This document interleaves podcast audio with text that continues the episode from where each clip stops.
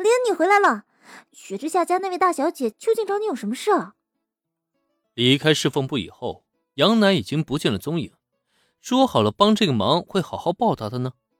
果然，女人的嘴是骗人的鬼啊！当然了，林恩至始至终呢，也没有期待过那所谓的报答。相比较报答来说，他反倒还要头疼如何应付面前这个吃醋的原子。没错，今天杨奶的到来可是让原子醋意大发。林恩才刚回到教室，就立刻被抓住，连连询问：侍奉部里究竟发生了什么？林恩肯定不会如实道出的，索性呢就找了个理由敷衍一下，只期待能顺利过关。其实也没什么事，主要是跟雪之下同学闹矛盾，拿我当幌子呢。闹矛盾？雪之下同学跟他姐姐的关系不好吗？听林恩这么一说，一旁的小兰顿时产生了好奇心。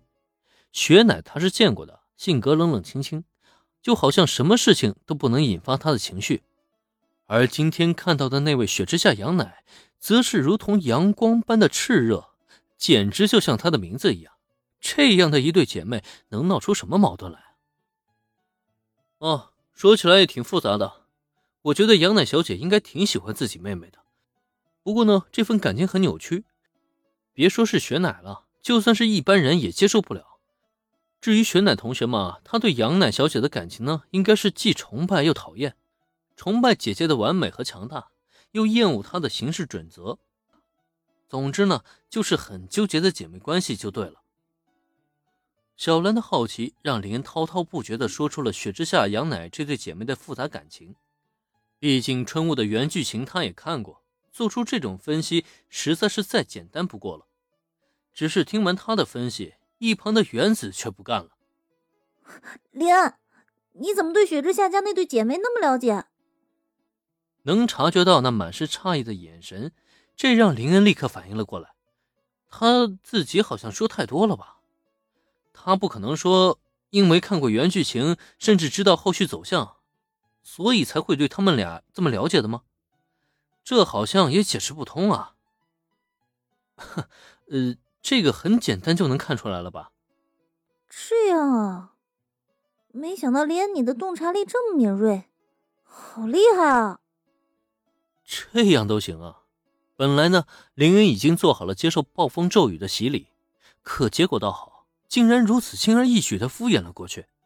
看着原子先是沉默了片刻，随即呢一本正经的点头，甚至连连称赞的模样。林恩是该庆幸原子有根粗神经，就这么简单的相信了自己吗？哪里哪里啊，只是简单的分析而已，谁都可以。嘴里打着哈哈。林恩心中呢，却在不禁的暗叹道：“原子啊，原子，你这么好骗，以后小心被卖掉了，还要帮人家数钱呢。”然而表面上风平浪静之际，林恩却不知道，同一时间，原子的心中呢，其实早就已经风起云涌了。原子心想：不行，不能再拖了。雪之下家那对姐妹呢，明显就是在打林恩的主意。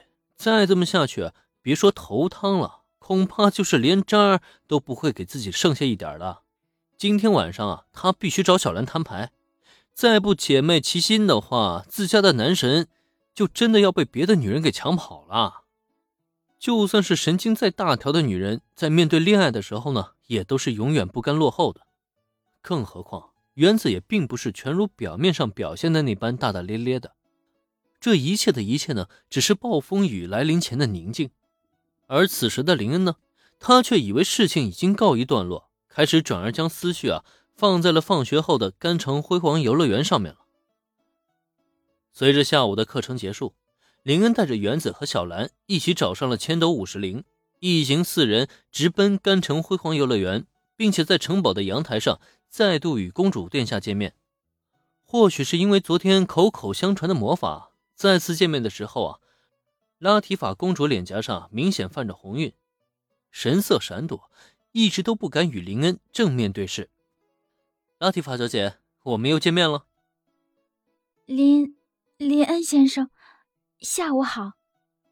哎，拉提法小姐不用紧张，今天我过来是有一个好消息要带给你的。嗯，林恩先生的好消息。拉提法公主为什么如此害羞啊？林恩心知肚明，但这种事情他还是别当众提出来为好。因此呢，他也是立即在第一时间就转移了话题，并且吸引了公主殿下的注意力。不过，就在他话音刚落下，引来公主殿下好奇的目光之际呢，一旁的千斗武神灵手机的突然响起，却直接打断了他本来想说的话。而且就在千斗武神灵放下手机之后，看到他那满脸布满阴云的表情，林恩就知道了，貌似这是又有什么意外的事件发生了呀。